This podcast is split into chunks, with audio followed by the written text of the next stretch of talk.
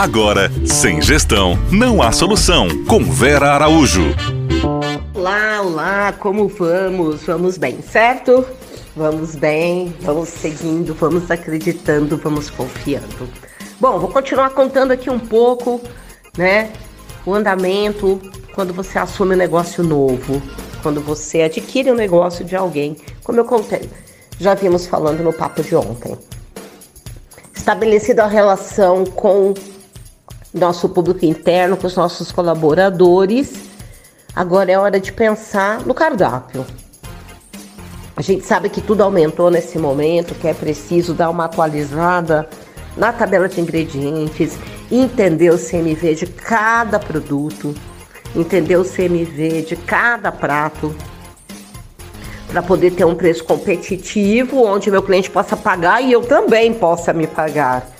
E a empresa também possa trabalhar, né, com fôlego, com capacidade de crescimento. Então, nesse momento, apesar da ânsia, da ansiedade, da vontade de trocar prato, de trazer assinatura pessoal, de trazer coisa nova, é preciso primeiro atualizar o que já temos. Porque qualquer prato novo, qualquer alteração de cardápio, eu, preciso, eu tenho um planejamento atrás disso. Tem um conceito. Qual é o conceito dessa casa? Eu vou alterar o conceito? Não, não vou alterar o conceito. É uma casa estabelecida. É uma casa, é uma casa de sucesso. É uma casa, é uma casa com público conquistado. Eu quero ampliar. E eu comprei esta casa, né? Falando em nome do proprietário, falando como se eu fosse os proprietários compramos esta casa exatamente pelo que ela era. Então não há interesse algum de alterar o conceito cardápio ponto público deste negócio. Eu quero manter. Ótimo. Então vamos olhar para o cardápio atual. Vamos atualizar na medida do possível. Temos ficha técnica? Temos estabelecido gramatura de cada prato? Cadê o catálogo de fornecedores? as negociações dos nossos fornecedores, quem são os fornecedores homologados, cadê o padrão de cada um dos produtos. Vamos trabalhar o que a gente tem, porque isso já se torna base para o que virá. Para eu ter um, fazer um cardápio, eu preciso planejar esse cardápio, desenvolver esse cardápio a partir do conceito da casa. Novas massas, novas proteínas, novos risotos, novas sobremesas.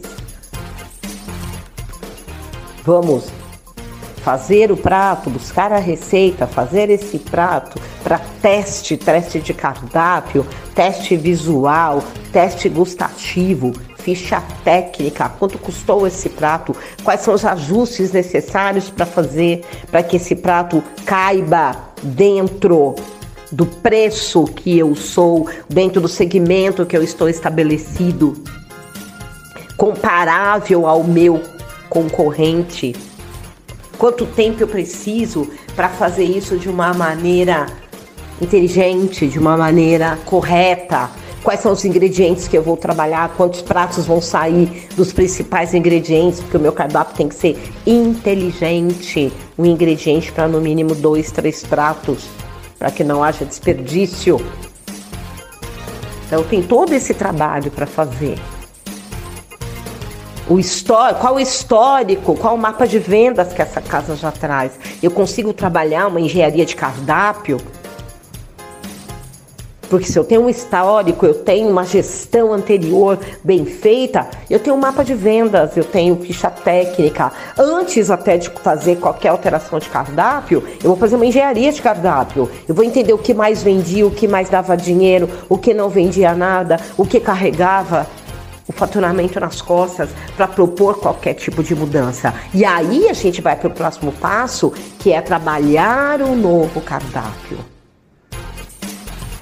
quer é trazer propostas novas, quer é manter o que já era sucesso através de resultados de uma ferramenta chamada engenharia de cardápio. Eu atualizo o meu cardápio, eu trago a assinatura de novo proprietário, de novo gestor, de novo chefe, mas melhorando o que já existia, porque essa casa não partiu do zero.